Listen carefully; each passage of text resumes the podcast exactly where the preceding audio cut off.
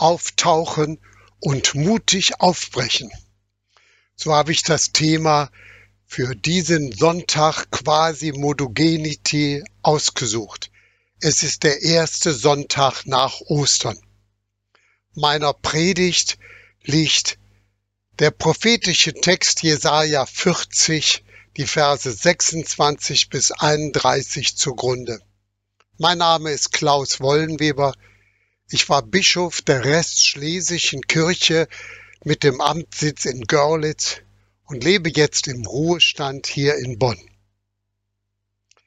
Liebe Gemeindeglieder, quasi Modogenity, gleichsam wie Neugeborene, so stellt man sich in der frühen christlichen Kirche die Täuflinge vor, wenn sie bei ihrer Taufe im Wasser untergetaucht waren und nun wie Neugeborene aus dem Wasser wieder auftauchten.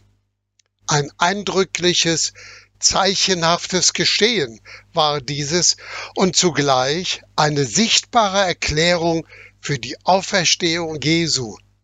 Gestorben und wieder auferstanden, neu geboren. Damals kamen alle in der Osternacht getauften Christen in ihren weißen Taufgewändern nochmals am Sonntag nach Ostern zum ersten Gottesdienst als neu getaufte Mitchristen.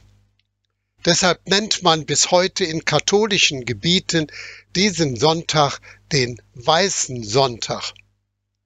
Unsere christliche Taufe ist in dieser Weise eng mit der Botschaft von der Auferstehung Christi verbunden, die ein Schöpfungswerk Gottes ist.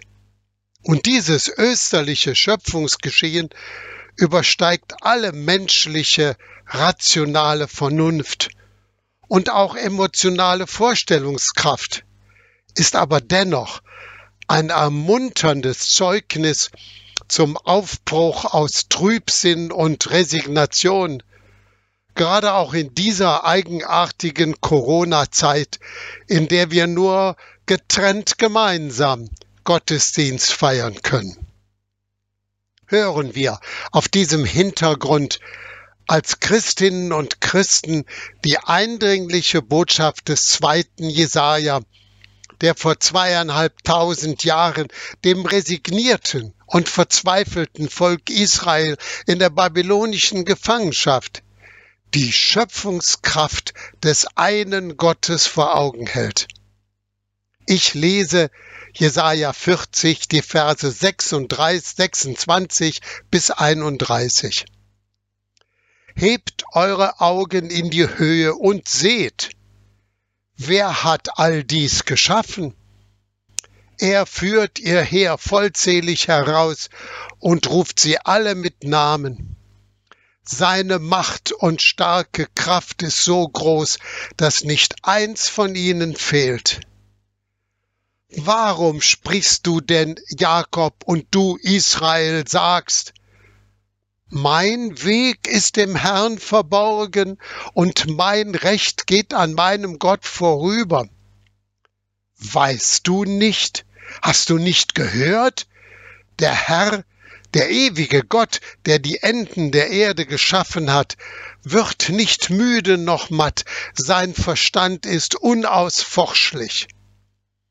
Er gibt den Müden Kraft und Stärke genug dem Unvermögenden. Jünglinge werden müde und watt, und Männer straucheln und fallen. Aber die auf den Herrn harren, kriegen neue Kraft, dass sie auffahren mit Flügeln wie Adler, dass sie laufen und nicht matt werden, dass sie wandeln und nicht müde werden. Liebe Gemeindeglieder, aus der eigenen Lebensgeschichte können manche von uns diese Situation möglicherweise nachempfinden, in der sich das Volk Israel in der babylonischen Gefangenschaft befindet. Sie haben jahrelang zu ihrem einen Gott gebetet. Sie haben von ihm erzählt und sich an ihn gehalten. Sie sind nicht von ihm abgefallen und haben sich nicht den vielen anderen Göttern zugewandt, Sie haben der Botschaft von dem einen barmherzigen, gnädigen Gott vertraut. Jedoch haben sie nichts von ihm gespürt. Er hat sie nicht befreit. Er hat sie nicht in ihre Heimat zurückgebracht. Sie haben wie vor eine Wand gebetet und vergeblich geglaubt. Deshalb fällt es ihnen in ihrer Enttäuschung in dieser Situation leicht, auch die Götzen der Babylonier anzubeten, denn ihr Gott hat sie vergessen. Ist dies nicht vergleichbar mit uns, wenn wir Krankheiten erfahren, beten und keine Besserung erfahren? Was ist, wenn das Coronavirus das persönliche Leben und das der ganzen Gesellschaft völlig umkrempelt? Was ist, wenn wir unter unseren eigenen Fehlentscheidungen leiden, über unseren bruchstückhaften Vorstellungen verzweifeln, krumme Wege der Anbetung einschlagen und den Sinn des Lebens und das Vertrauen in Menschen verlieren? Wo bleibt Gott? Schließlich sind wir hilflos, müde und matt und ziehen uns vom Glauben an den auferstandenen Christus zurück. Offensichtlich kümmert Gott sich ja nicht um uns hier. Er hat immer andere im Blick und ist an deren Seite. Wir sind außen vor. Ich bin außen vor. Seht doch zum Beispiel auch die Kirchengemeinden. Sie werden kleiner und kleiner. Es wird immer schwerer, verantwortliche Menschen in den Kirchenvorstand zu bekommen. Die Zahl der nicht getauften Menschen wird größer. Was bleibt, ist Resignation und Pessimismus. Ich habe in einer Meditation zu diesem Predigtext den folgenden einprägsamen Spruch gelesen. Geht der Glaube zur Tür hinaus, kommt der Aberglaube durchs Fenster. Verlässt Gott das Haus, kommen die Gespenster keineswegs, keinesfalls, so hämmert der Prophet Jesaja seinen israelischen Gläubigen seine aufmunternde Botschaft ein. Weißt du nicht? Hast du nicht gehört? Der Herr, der die Enden geschaffen hat, wird nicht müde noch matt, sein Verstand ist unausforschlich. Ich übertrage direkt. Weißt du nicht, liebes Gemeindemitglied, hast du nicht gehört, was damals nach der Kreuzigung Jesu an Ostern geschehen ist? Dieses neue Schöpfungsgeschehen reißt uns bis heute heraus aus dem Jammern und Klagen über die Abwesenheit des Schöpfergottes, über seinen Tod und oder über seine Nichtexistenz. Abgesehen davon, dass wir in Europa meist auf hohem Niveau jammern, werden wir aufgefordert, wach auf und steh auf von deiner Nabelschau, dem egoistischen Blick nur auf die eigene Existenz. Erweitere das Blickfeld. Da gibt es ein Schöpfungsgeschehen, das nicht von Menschen erfunden und bewirkt wurde da ereignet sich in unserer Welt der Tod des Todes. Uns ist der weite Blick auf das Leben in der Nähe Gottes eröffnet. Und das hat seine Auswirkung auf unsere Verhaltensweisen heute.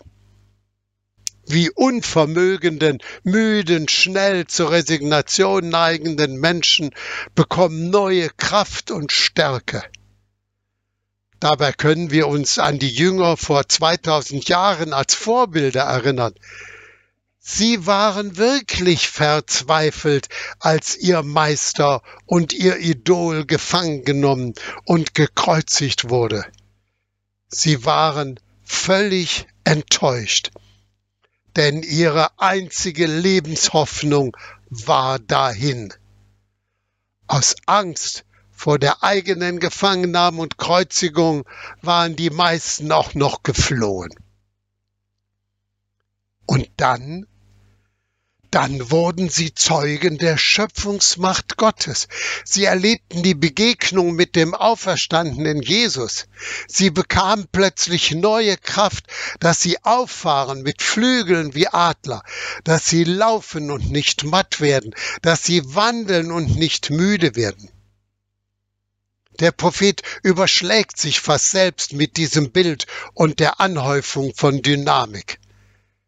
Ich kann mir nicht vorstellen, dass die Jünger Jesu damals von sich aus, aus eigenem Impuls heraus, aufgrund eigener Erfindung und Überlegung loszogen und die Botschaft von der Auferstehung Jesu auf den Straßen und Plätzen weitererzählten. Und dass sie zugleich diese frohe Botschaft mit der Hoffnung auf die eigene Auferstehung und das eigene Leben in der Nähe Gottes selbst erfinden und verbinden konnten. Die Osterbotschaft ist ein Schöpfungsgeschehen Gottes, das unsere Vernunft und unseren Verstand übersteigt. Von dem Schweizer theologischen Schriftsteller Kurt Matti, Kurt Marti stammen die Zeilen Ihr fragt, wie ist die Auferstehung der Toten? Ich weiß es nicht. Ihr fragt, wann ist die Auferstehung der Toten? Ich weiß es nicht. Ihr fragt, gibt's keine Auferstehung der Toten? Ich weiß es nicht. Ich weiß nur, wonach ihr nicht fragt, die Auferstehung derer, die leben. Ich weiß nur, wozu er uns ruft, zur Auferstehung heute und jetzt. Liebe Gemeindeglieder, die Botschaft von der Auferstehung als ermutigender Schritt nach vorne ist ein aktuelles Geschehen, keine Zukunftsvertröstung. Jetzt bekommen wir Lebenden Kraft und Stärke, gleichsam im Widerstreit mit der Realität unseres gesellschaftlichen Umfeldes in dieser Corona-Zeit. Wir, das sind die, die auf den Herrn harren.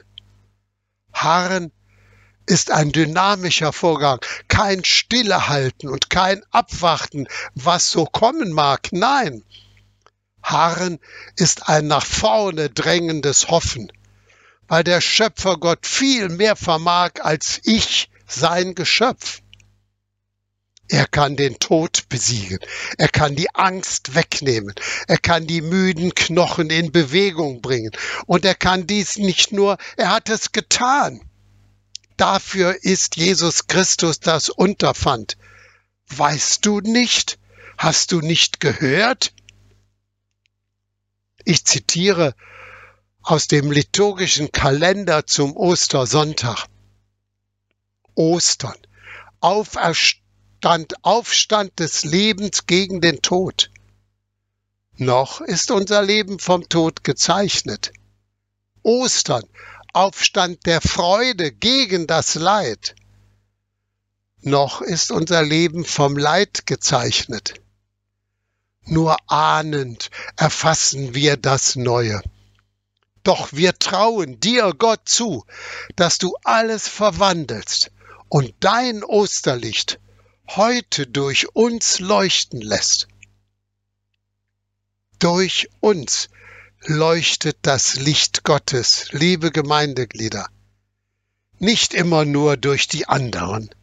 Wir hier hören diese Ermunterung heute wir sollen trotz Coronavirus fröhlich und getrost sein. Wir können uns selbst fragen, kann ich aufbrechen und mich mit missliebigen Familienmitgliedern und Nachbarn und Arbeitskollegen versöhnen? Ihnen gegenüber wenigstens friedfertig, barmherzig und gerecht sein? Ich wünsche Ihnen und mir für diese neue Woche aufstehen, aufbrechen aus dem alten Denkmuster. Ich kann doch nichts ändern. Nein, hin zu neuen Verhaltensweisen, die uns aus der Resignation, zum Beispiel auch über die negative Entwicklung der christlichen Gemeinden und Kirchen in unserer Zeit herausreißt. Unserem schwachen Glauben werden Flügel geschenkt, wie Adler sie haben. Auferstehung heißt aufstehen und aufbrechen, wie die Menschen, die gerade getauft sind und nun aus dem Taufwasser wie Neugeborene auftauchen. So sind wir. Auftauchen und mutig aufbrechen. Amen. Der Friede Gottes, welcher höher ist als all unsere Vernunft, bewahre unsere Herzen und Sinne in Christus Jesus, unserem Herrn. Amen. Und so möchte ich mit einem Segenswort schließen. Der Herr sei vor dir, um dir den Weg zu zeigen. Der Herr sei über dir, um dich zu schützen. Der Herr sei neben dir, um dir die Hand zu reichen der Herr sei in dir, damit du andere auf ihrem Weg begleiten kannst. Der Herr sei in dir, damit du anderen die Hand reichen kannst. Der Herr sei in dir, damit du anderen Schutz bieten kannst. Der Herr sei in dir, damit du seine Güte und Gnaden zu den Menschen trägst. So segne dich Gott, der Vater, der Sohn, der Heilige Geist.